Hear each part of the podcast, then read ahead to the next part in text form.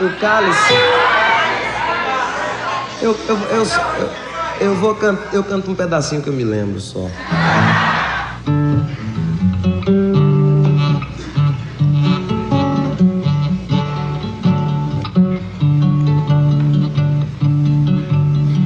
Pai, afasta de mim esse cálice. Afasta de mim esse cálice. Afasta de mim esse cálice de vinho tinto de sangue.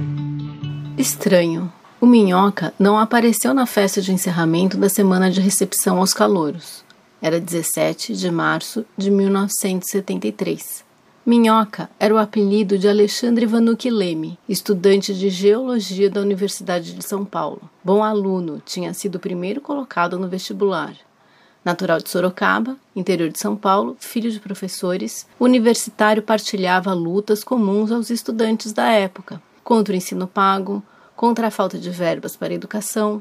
Como estudante de geologia, uma ciência que estuda a terra, o solo e suas formações, foi extremamente preocupado com a questão dos recursos naturais nacionais e questionava a atuação das mineradoras era contra a Transamazônica e sua forma de construção. Uma obra milionária, uma rodovia construída no meio da floresta amazônica pelo governo militar, que destruía a mata e provocava uma verdadeira devastação nas aldeias indígenas próximas à obra.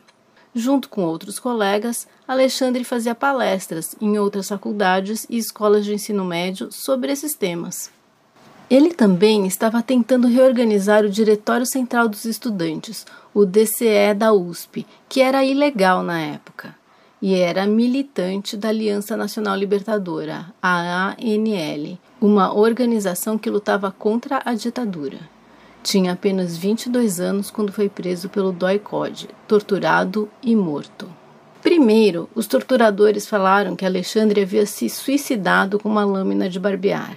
Depois surgiram mais duas versões: que numa tentativa de fuga havia sido atropelado por um caminhão, ou que havia se jogado na frente de um caminhão.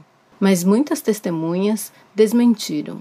Uma ex-presa relatou que ouvia os gritos de tortura de Alexandre durante dois dias e que, no segundo dia, ele foi arrastado, já morto, da cela onde se encontrava. Seu corpo foi enterrado no cemitério de Perus, uma vala comum para indigentes, coberto de cal para esconder as marcas da tortura.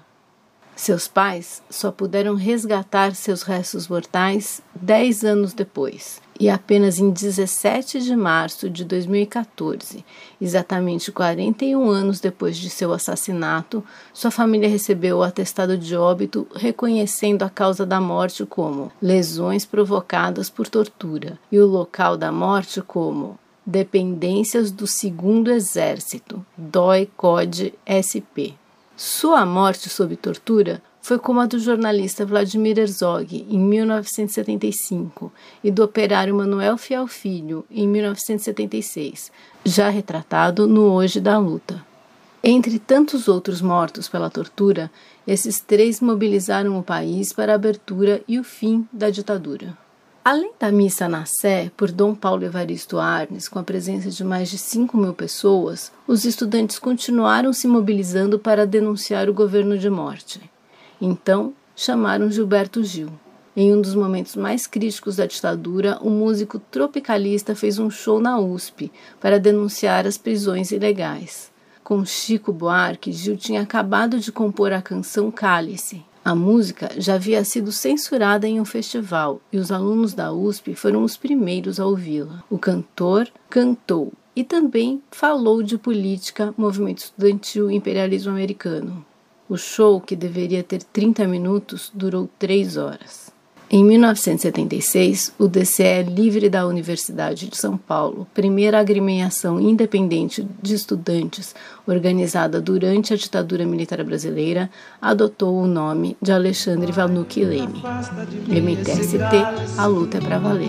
De vinho tinto de sangue, talvez o mundo não seja pequeno, nem seja a vida um fato consumado. Cale-se, quero inventar o meu próprio pecado Cálice, quero morrer do meu próprio veneno. Cálice, quero perder de vez tua cabeça. Cálice, minha cabeça, perder teu juízo. Cálice, quero cheirar fumaça de óleo diesel. Cálice, me embriagar até que alguém me esqueça. Cálice, pai, afasta de mim esse cálice.